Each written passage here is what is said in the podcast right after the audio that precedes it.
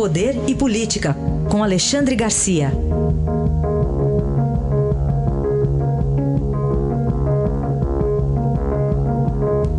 Alexandre, bom dia. Bom dia, Heisen. Vamos começar falando uma, sobre uma medida provisória assinada ontem pelo presidente Michel Temer, que agora permite 100% de capital estrangeiro nas empresas aéreas. Até então era de 20% esse limite, né, Alexandre? É isso. E a medida provisória que entra em vigor hoje, porque hoje deve estar no Diário Oficial, né, é, ela vai precisar ser aprovada ou recusada pelo Congresso em 120 dias e desconta-se desses 120 dias os, as férias legislativas. Né? Então vai longe a, a vigência da medida provisória. Esse tema vinha, sendo, vinha se arrastando no Congresso. E provavelmente, embora o governo negue, que apressou essa medida provisória foi a situação da Avianca. A Avianca está com uma dívida grande, aí fala-se em 145 milhões, e há a possibilidade de credores retirarem 14 aviões da, da, Avianca, que vão fazer falta no período de Natal e Ano Novo no, no transporte aéreo brasileiro. São, são voos já vendidos, né? Agora, o que eu queria registrar é o seguinte: a medida provisória exige, claro, que a empresa, mesmo com 100% de capital estrangeiro, eh, tenha sede no Brasil. Né? E, tem, e tendo sede no Brasil, fica sob as leis brasileiras, paga impostos no Brasil, gera empregos no Brasil né? e transporta a gente no Brasil também. Agora, eu não poderia deixar de lembrar uh, que eu estive no último voo internacional da Varig, né? uh, num voo da cidade do México para São Paulo. E interessante que o, o, o, comandante veio na minha direção antes de, do embarque, me chamando de tio, comandante Eduardo Schirmer. Uh, ele era um menininho quando eu frequentava a casa do, do tio dele, meu amigo até hoje, o Nelson. Mas enfim, só, só um lado pitoresco. A Varig representou o Brasil. Durante anos era uma espécie de embaixada brasileira no exterior. A Varig, fundada em 1927, acabou em 2006 né, por falta de aporte de capital. Né, Limitava-se a 20%, capital estrangeiro não podia nem ter esse recurso. Eu lembro que o, o a, a, a, loja da Varig uh, nos Champs-Élysées, em Paris, era o lugar em que os brasileiros iam para ler os jornais brasileiros naquela época, né, que, que não existia celular e muito menos redes sociais. Tiveram esse destino a Paner do Brasil, a Cruzeiro do Sul, a VASP, a Transbrasil, né, só, só esses que eu, que eu lembro assim de cabeça. E, e por falta de aporte de capital, porque é muito caro empreender no Brasil, inclusive em companhia aérea. Muito bem. E agora, então, só uma lembrança que você fez já também, esse assunto estava sendo debatido, mas o Congresso às vezes não toma decisões também, né, Alexandre? Pois é, vai enrolando, enrolando, né? E tem outro. Não, não dá para a gente não lembrar desse último caso da, da, da união entre Embraer e Boeing, né? Aí vem, aparece gente lá retrógrada que Uh, não, vamos entrar na justiça. Um grupo de deputados petistas fez isso, aí um juiz aceitou. Claro que vai haver recursos para derrubar a liminar, que é um, é, um, é um grande mercado que se abre para a nossa Embraer, essa, essa junção aí, essa associação com a Boeing. Até o Milton Nascimento já cantou as saudades das asas da Paner, né? Tava lembrando aqui.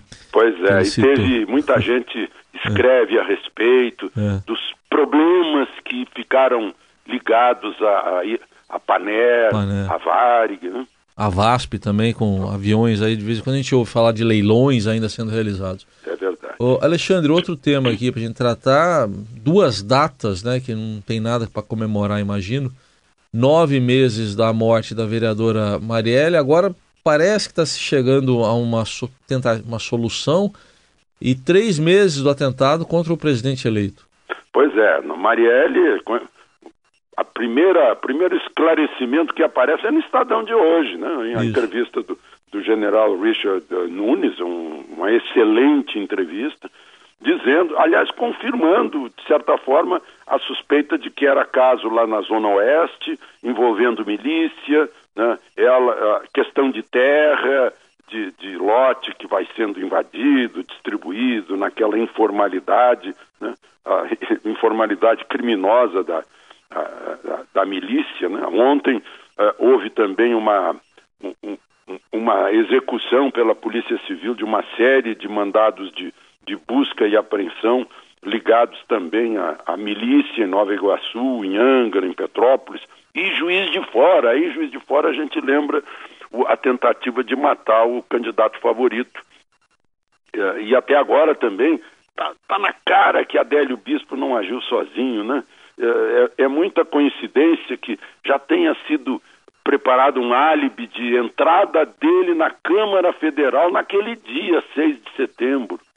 E de repente aparecem os advogados uh, conhecidos de, de jatinho por lá, e morre a dona da pensão, e morre o sujeito que ficava na pensão com ele, e aparece mala de dinheiro, é muita coisa. O Adélio Bispo está preso, mas também está faltando esclarecer, né? tanto quanto está precisando o esclarecimento final aí do caso da, da vereadora Marielle. E no caso aqui da Marielle, notícia de agora de manhã, de que a Polícia Civil faz buscas na casa do vereador Marcelo Siciliano, na Barra da Tijuca, um vereador do PHS, Zona Oeste do Rio. Uhum. Tem a ver com isso aí, a, a apreensão de tablet e HD, documentos. Vamos aguardar então. Pois é, aqui, aqui em Brasília, notícias. os casos de terra, de, de invasão de terra, de grilagem de terra, sempre tem um, um político que segura, segura as pontas né, da, uhum. da turma da grilagem. Alexandre, outro tema que ainda está no noticiário desde a semana passada, daquelas operações financeiras do ex-assessor de Flávio Bolsonaro, apareceu agora mais um assessor né, lá em Portugal. Ah, pois é. E, e, e essa história que vai se ampliando e vai se esclarecendo, ontem, dois corretores de imóveis de Brasília me contaram que eles não aceitam como, como declaração de rendimentos para alugar imóveis em Brasília o contra-cheque de assessor de deputado que não seja funcionário de carreira da Câmara Federal, exatamente por isso. Porque eles sabem que isso está muito disseminado. O sujeito recebe o emprego, né? ah, você vai ganhar 8 mil, né? é, mais 2 mil você devolve. Né? É, é, é, é muito disseminado isso. Então tem que ir até o fim e acabar com essa prática, né? Que, que é uma vergonha. A vergonha maior, eu acho, é que me, me contam os daquela época, quando a Câmara Federal e o Senado vieram para Brasília, do Rio de Janeiro, cada deputado, cada senador tinha um, um assessor. Né? Hoje são 80, 100 per, per capita, né? uma coisa incrível. Então, tem que ir fundo em Portugal e no Brasil. Tá aí, 248 dias em Portugal, é o assessor lá, o, o Cérvulo, né, que uh, foi constatada essa permanência. Aliás, ele mora lá, né, em Aveiro, Portugal. É, é incrível isso, é. né? Tá, é, essas pessoas que uh, recebem, recebem esse prêmio de assessorias de, de legislativo né, uh, são cúmplices, é claro, mas a principal responsabilidade é do sujeito que detém mandato. Ele é um legislador. Ele faz as leis, meu Deus, meu Deus do céu. Né? Então, quem faz lei, né, é, isso é agravante, o descumprimento de lei. Né? Essa desonestidade de tapear o contribuinte, de tapear o país, né, é, é, criando esse, é, esse mundo paralelo dentro do poder legislativo dos seus, nos seus três níveis, municipal, estadual e federal. Tudo bem. Este foi Alexandre Garcia, mais uma vez participando aqui do Jornal Eldorado, e ele volta na segunda-feira. Alexandre, um bom fim de semana. Aproveitem o fim de semana.